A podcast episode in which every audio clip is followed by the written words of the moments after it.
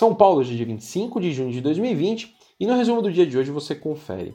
Aqui no Brasil, uh, o Ibovespa voltou a subir nessa quinta-feira, mas teve um dia de grande volatilidade, fechando em alta de 1,7% aos 95.983 pontos, em meio ambiente cercado de incertezas relacionadas à pandemia de Covid-19 e a chance do retorno de um conflito comercial entre Estados Unidos e China. Indo para o cenário corporativo, hoje a Sabesp teve uma queda de 1,33% a R$ 59,27, mesmo após o Senado aprovar o novo marco regulatório do saneamento básico, que, entre outras mudanças, facilita a privatização de estatais. Porém, na visão do mercado, a desestatização será mais complicada do que se imagina se o presidente Jair Bolsonaro concretizar o veto prometido. No mesmo setor, mas fora do Ibovespa, a Copasa cedeu 2,81% a R$ 58,75 e a Sanepar caiu 1,12% a R$ 31,85.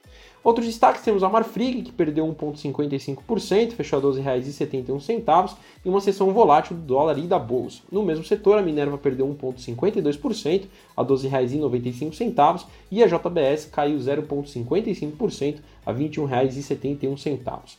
A Petro PN subiu 2,24%, fechou a R$ 21,47, e a ON teve uma alta de 2,10% a R$ 22,37, em sessão sem viés claro para os preços do petróleo no exterior. No radar, a notícia de que a Engie Brasil Energia tem capacidade financeira e interesse na aquisição de uma fatia remanescente de 10% da Petrobras na empresa de gasodutos TAG.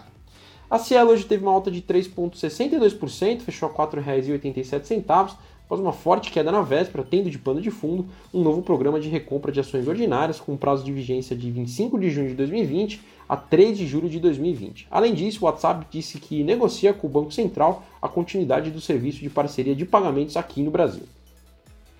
A VEG hoje subiu 6,88%, fechou a R$ 49,22, com uma declaração positiva do BTG, que entende que a boa exposição da companhia aos países que já estão usufruindo de uma recuperação no cenário macroeconômico, como a China, e a resiliência de backlog de produtos de ciclo longo deve assegurar um desempenho muito melhor nos resultados.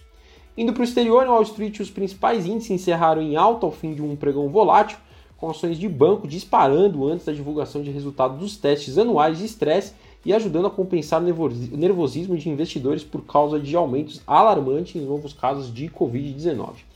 As ações europeias fecharam em alta com a melhora dos dados econômicos e mais apoio do Banco Central Europeu ajudando a impulsionar o sentimento. As ações da alemã Lufthansa saltaram depois que os principais uh, e, uh, acionistas apoiaram o resgate do governo.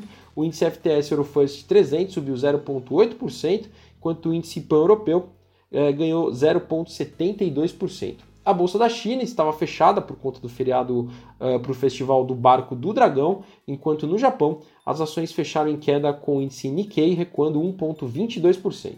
Bom, eu sou o Fábio Capone, Equity Sales do BB Investimentos. Diariamente estaremos aqui no Investimento em Foco, trazendo um resumo do dia do mercado para você. Até a próxima!